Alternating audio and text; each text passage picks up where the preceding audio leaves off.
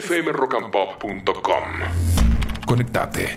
Y vamos a saludar a Gerardo Romano, que lo nombramos recién, eh, que se sigue subiendo al escenario y le sigue poniendo, él dice que es un esfuerzo sobrehumano, pero también te cura, es terapéutico, ya sabemos, el teatro, la música, para, eh, para el artista en general. Gerardo, buen día. Buen día, Beto, ¿cómo te va? Gracias por llamar.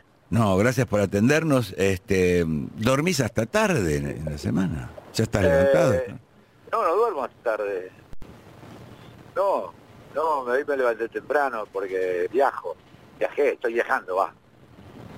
Me imagino que con esta mm, revelación pública que hiciste te debe estar llamando mucha gente para saber cómo lo vas viviendo, cuál es el proceso a partir de que te lo dicen, si ya lo sabías hace rato, si ahora empezaron un poquito los síntomas, cómo se va trabajando, si hay una medicación que no conozcamos que lo hace más leve. Sí, no, hice, hice un proceso hace años que estoy enterado de este tema. Para siete años, calculo porque no tengo precisión en el con cómo comenzó la cosa. Es raro cómo come- comenzó, porque yo estoy haciendo hace 10 años un judío común y corriente Sí. en teatro y eh, hago de un alemán que vive en Hamburgo, que es un intelectual, este, que vive hoy en Hamburgo, en Alemania, hoy con el peso psicológico de haber padecido el nazismo Claro. este, un judío y, y el- en un momento dado de la obra, en varios momentos hago referencia a mi padre. Entonces cuando hablo de mi padre, me pongo en el rol de padre, actúo de mi padre, y para ser un viejo, lo que primero me surgió de una manera casi innata, inconsciente, fue el temblor del Parkinson que Claro. lo in- hice yo porque se me ocurrió hacer un viejo y porque me acordaba, Lo compusiste para el personaje. claro, el personaje temblaba, pero después de un, un verano de vacaciones, hará varios años, sentí una pequeña cosquillita en la mano. Y este y, y llegaba el momento de la actuación este, y hacía de mi padre y, y hacía el, el temblequeo y finalmente era era parte de la realidad. Este así que bueno tiene el tema de que es de que la enfermedad progresa porque yo hoy me encontré con una señora en, ahí en el, en la par de Mar del Plata una señora grande me vino a saludar y temblaba la señora y me dijo yo tengo temblor esencial Mm. que es otra patología similar al Parkinson, pero que no progresa, queda detenida. Digo, eh, paradójicamente se usa la palabra progresar para cuando se agrava una enfermedad. Sí, sí, sí. Es verdad que es paradójico. Y en tu caso, los últimos tres, cuatro años sentís que se agrava un poquito, hay más temblor que antes, hay medicación, Gerardo. Hay, hay medicación, sí, este, un poquito, un poquito se ha agravado, pero claro, depende de uno me- medido. Hay gente que no sabes cómo llueve eh, en Instagram los mensajes de solidaridad de la gente. También algún alguna persona cargada de odio o de una cosa antisocial que, que tira mierda, pero digamos lo que predomina y en mucha cantidad es gente que expresa su solidaridad, qué sé yo, para decirte, por ejemplo, una mina, me puse, lo leí el, el- chat y me puse a llorar, una mina me decía, eh, Gerardo, yo te veo, te vi en tal cosa, no sé qué sé cuánto, quiero decirte que mi mamá murió hace poquito y le que- me quedaron en el placar de ella eh, no sé cuántas cajas del Levo Car, que es una, un, derivado de la levodopa que es la droga para tratar el Parkinson. Este, y quiero llegar, llevártelas, quiero regalártelas. Entonces me dije a alguien que se le muere la madre y está pensando en hacer una obra de bien con, con los remedios que le sobraron este, a raíz del fallecimiento abrupto, me pareció de una solidaridad, de una empatía, y, de eso hay mucho.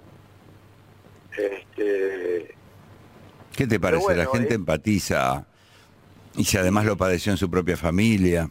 Eh, El indio Solari, que tiene casi nula aparición pública, pero lo contó más de una vez. La última vez dijo que él iba sumando, se iban sumando pastillas más durante el día, no sé en tu caso, Gerardo, porque por ahí cambia. Sí, hay algunos que toman esta, el levocar, esta levodopa, la, eh, eh, tienen que ir a un lugar, entonces se clavan una o dos y le baja un poquito. Yo no sé por qué no lo he practicado. Este, tomo levodopa eh, y hago actividades hace años que propenden a, a, ralentar la, la enfermedad. ¿Se puede saber qué actividad, Gerardo? Sí, cómo no. Eh, cojo. No, mentira. sí. No, eh, sí, también, pero no, lo que he incorporado, voy a todos lados en bicicleta, hacia, me viene bien porque hacia el equilibrio y etcétera, pero lo que me lo que practico tres veces por semana, te lo recomiendo, vendría muy bien, es natación. Nado kilómetro los lunes, los martes, los, miércoles y los viernes. A veces agrego un cuarto día y hago un kilómetro, hago 20 piletas de 25 metros, 37 minutos de crawl. Y es que no te lastima. Viste, como no puedes estar hablando, ni escuchando, mm. ni mirando televisión, ni radio mientras nadás, este, es, y el ruidito del agua, viste, es una cosa muy japonés eso, hay una cosa muy de mucha relajación. Casi de meditación, sí. De meditación, sí, sí, es necesariamente. Yo he pasado letra de la obra, paso letra, tres, cuatro monólogos, este, pero más que eso no podés hacer, salvo meditar profundamente. Después me imagino que estoy en el, soy muy muy mano verde, ¿sabes? Este, lo que más me gusta es estar con las plantas y ver las plantas y el otoño, el invierno, el verano, las estaciones a través de la lluvia, a través de... Y entonces este, voy nadando y voy pensando en las calas, en los jazmines, eh, el papiro, el, bananero, el, coco pindó, en fin, sé una bocha de plantas y he hecho muchos jardines. Te hemos cruzado en tu bici por Palermo y hay que decir a propósito de la bici de Gerardo que ahora la vida te puso a este trance, que hay que ponerle el pecho y el cuerpo, pero también la naturaleza te ha dotado de un físico especial, Gerardo, un físico extraordinario, una capacidad física. Vos me dirás, bueno, pero yo lo he cuidado. Pero hay una genética, querido, que traes. ¿Cómo, viejo? Que hay una genética que traes. Yo a veces recuerdo que Gerardo fue el único tipo que apareció totalmente desnudo en la tapa de la revista Gente, un poco que era un poco eh, digamos, el físico del momento, un tipo deseado, todo aceitado. No me acuerdo de otro desnudo absoluto en una tapa de la revista Gente, querido. Sí, sí, época en la que te conocí, que me hiciste una nota que después nunca salió porque Menem, que era amigo de Vigil. Alguien la censuró, sí. A este no me lo pongas más.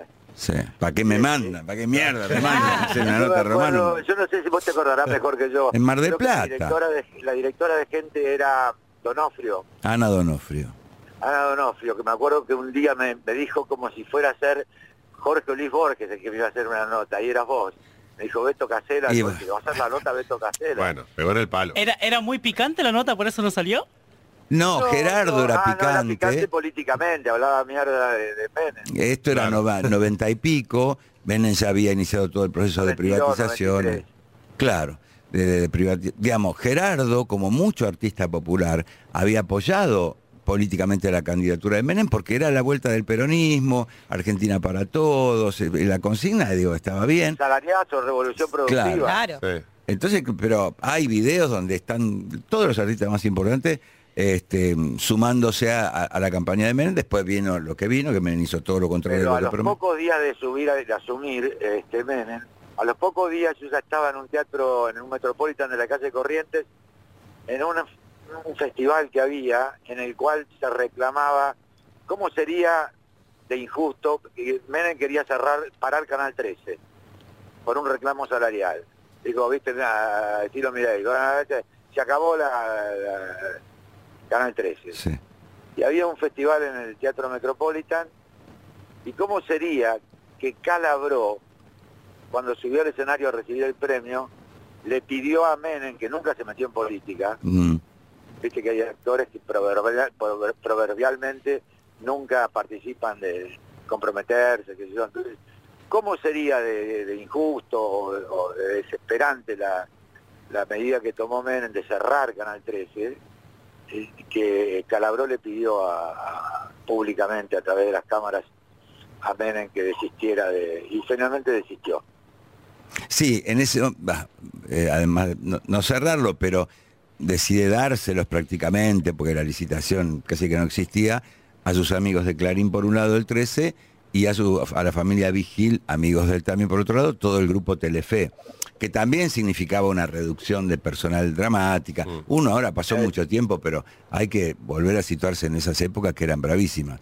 Y, Gera- y Gerardo ya tenía, año 92, ¿no? un, discu- un discurso muy, muy crítico contra el gobierno. Te imaginas, a Ana Donofrio le pareciste un personaje interesante, a mí también, vamos a hacer la nota, y por ahí de arriba dijeron, no, Romano no. Romano no. Bueno, siempre nos quedó esa anécdota con Gerardo, que igual, bueno, sabe que hay que ir a ver un judío común y corriente, es una maravilla. Eh, eh, texto de Lewinsky, eh, Gerardo. Sí, sí, Lewinsky, Charles Lewinsky. Talentoso es- escritor. Es, un- es una película este, originalmente, homónima, una película alemana de un director muy prestigioso que vos conocerás que se llama Oliver Hirschbiegel. Sí, señor. y, este, y es una película coral. Acá inventamos el, el formato del unipersonal para poder hacer un monólogo, un solo en teatro. Este, y, el, y los hechos, el devenir de la historia se fue acomodando al texto, a, a- eh, Claro. a esta, a esto que quiere decir eh, el capitalismo neoliberal que se va imponiendo en el mundo, la derechización de los países occidentales, este, la concentración de la riqueza, la generación de la pobreza y la destrucción del medio ambiente. Ese es el punto. Y entonces la obra eh, eh, involucra mucho esto porque habla de, del genocidio nazi y no- nosotros nos preguntábamos por qué hacer algo que es ajeno, que es algo que ocurrió en Alemania, que tiene una realidad cultural y económica diferente a nosotros, una historia diferente, que queda allende de los mares, que, que habla con consonantes. ¿Por qué meternos con ese tema? Y nos dimos cuenta que el genocidio nazi, con el advenimiento de la democracia, se convierte en modelo de identificación de nuestra propia tragedia, que fue el terrorismo de Estado, Claro. que fue peor que el nazismo. El terrorismo de Estado argentino, porque agrega el, dato de la tortura. Y los nazis mataban, eh, pero no torturaban. Los Y argentinos bueno- mataban, pero previamente torturaban, porque se buscaba información. Sí, también la figura del desaparecido, porque yo creo que hasta, no sé, el, el holocausto creo que tenía listas de personas que habían, digo, dentro de la brutalidad. La figura del desaparecido, que se sepa, es marca registrada argentina. Mirá el, el boca a boca de recomendaciones que tendrá, porque no hay muchos antecedentes de unipersonales que duren años, como este caso. Está en el Chacarerian, Gerardo. Sí. Gracias por difundir este Beto. Lo vamos a ir a ver de nuevo. Porque esa cosa que vas, vas doble. ¿Qué quería decir Encito? Enzo Aguilar acá, que hace su unipersonal también, recién está empezando. Gerardo, ¿cómo estás? Buen, buen día. Te, te hago Hola, una buen con- día. te hago una consulta porque hablaba de los actores que poco se pronuncian de, de temas sociales. Y eh, hace un tiempo eh, estuvo hablando Beto Brandoni en la mesa de, de Juana Viale y hablaba de las pocas ficciones que se están haciendo y de los actores que no salen a hablar de las pocas ficciones, por ejemplo, en, la tele de aire. ¿Qué opinión te merece? No, no, no lo sé. Yo, yo hablo de todo, ¿no? Sin restricciones. Ayer me, me hicieron una nota para un programa, un programa de crónica que se llama Run Run, que hace el Lío Pecoraro. Sí. Y, me man- y me- antes, me, antes me llaman varias veces de la producción, que no me vaya a borrar, que haga la nota. Y, me dicen, ¿de qué querés hablar? Si no querés hablar del tema de tu Parkinson, no hablamos. Yo digo, soy abogado y soy una persona libre y democrática y republicana y, y no le voy a decir jamás a un periodista de qué me puede preguntar o qué no me puede preguntar. En todo caso me reservaré el derecho de contestar o no. No, pero Sí. el tema salud siempre se toca con delicadeza y si no fuera que te vimos hablando del tema públicamente y, y muy tranquilamente sobre el tema, eh, eh, fue que te empezamos preguntándote por eso, pero si no el tema de la salud a veces es una cosa... Y ahí es- ese es un buen punto que puede ser interesante para todos. Es este el tema de la salud, de por qué está mal vista, por qué se oculta un tema de salud. ¿Con qué está asociado el Parkinson que hace que no queramos confesarlo o ocultarlo? No, no solo el Parkinson, Gerardo, es No, a mí me parece son que enfermedades que están asociadas con la vejez, que tiene muy mala prensa, con la senectud. puede ser, pero en general el criterio de muchos, me incluyo, es que el la, que el- la persona o su familia decida en el momento de hacerlo público, porque por ahí no querés hacerlo público, porque por ahí sentís que hasta te va a mellar profesionalmente, no me van a llamar. Ah, sí, bueno, si me toca, me toca. Este, yo digo una palabra que creo que es válida, tengo la fortuna, o no será fortuna y habrá sido un cálculo preciso, eh, de estar haciendo este unipersonal que lleva 10 años y que me da placer hacerlo y decir. Siento que cumplo con una con un cometido, que, que, que es un texto que habla de lo que nos pasa.